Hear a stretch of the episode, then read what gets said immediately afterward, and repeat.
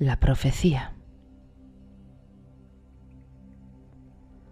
Un hermano y una hermana vivían en una modesta cabaña próxima a un bosque.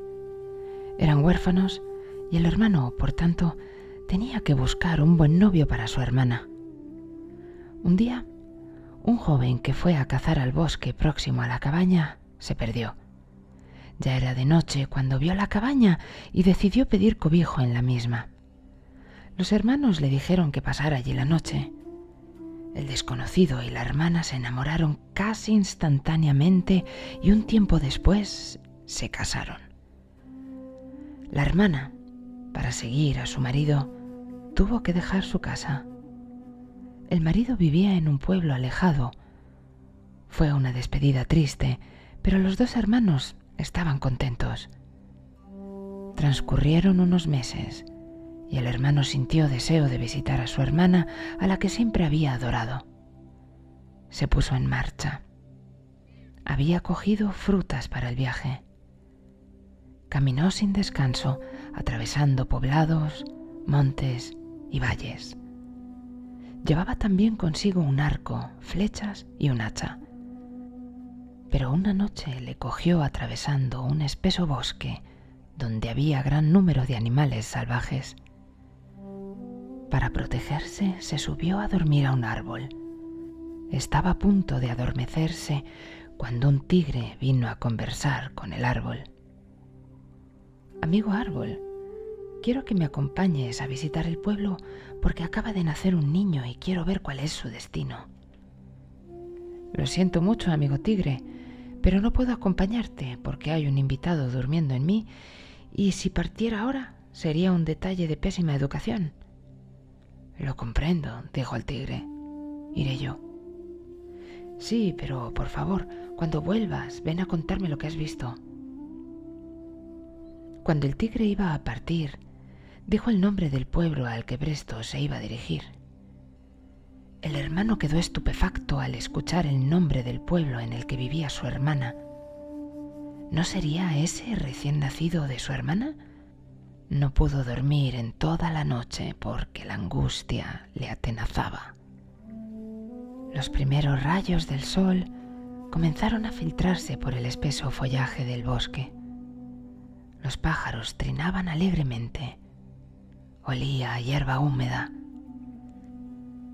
El tigre regresó hasta su amigo el árbol y le comunicó. Está en el destino de ese niño que muere atacado por un feroz tigre el día de su boda es el hijo del alcalde del pueblo. El hermano sintió como si la más afilada lanza hiriese su corazón, ya que su cuñado era el alcalde del pueblo y su sobrino sería quien moriría en su boda. Sin perder un segundo, el joven bajó del árbol y salió corriendo hacia el pueblo. Cuando llegó, comprobó que su hermana había alumbrado la noche anterior. Pasó unos días con el matrimonio. Cuando llegó el momento de regresar a su casa, el joven dijo al matrimonio, Os pido un gran favor. Quiero que cuando un día lejano vuestro hijo vaya a casarse, me lo digáis antes de que el matrimonio se celebre. Te lo prometemos, hermano querido.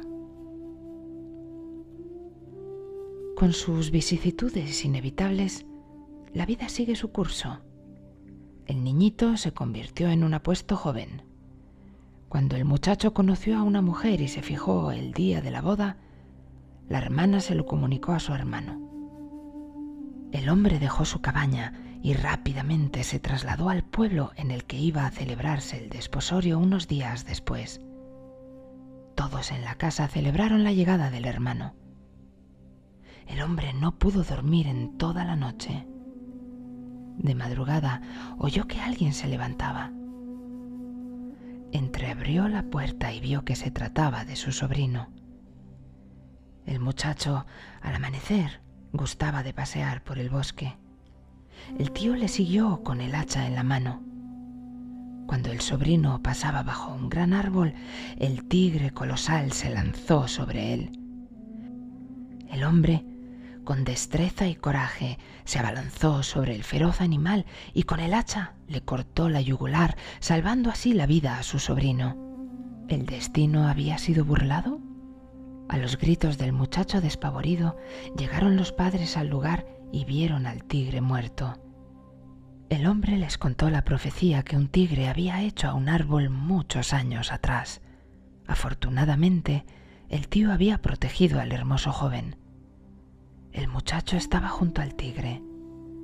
O sea, que esta fiera no iba a dejar de mí ni los huesos. Pero, se burló el muchacho, hemos demostrado que la profecía no se cumpliría totalmente y hemos burlado el destino. Entonces, fanfarronamente se puso a patear la cabeza del felino, pero he aquí que de repente golpeó los colmillos del tigre, se hizo una profunda herida y comenzó a sangrar profusamente. No era posible parar la sangre que no dejaba de fluir. No era posible, bajo ningún concepto, detener la hemorragia. Todos eran víctimas de una angustia insoportable. La sangre seguía manando a pesar del torniquete. El joven terminó por morir desangrado.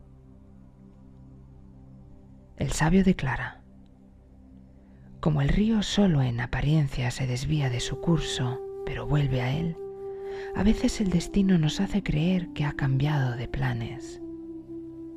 Sé prudente.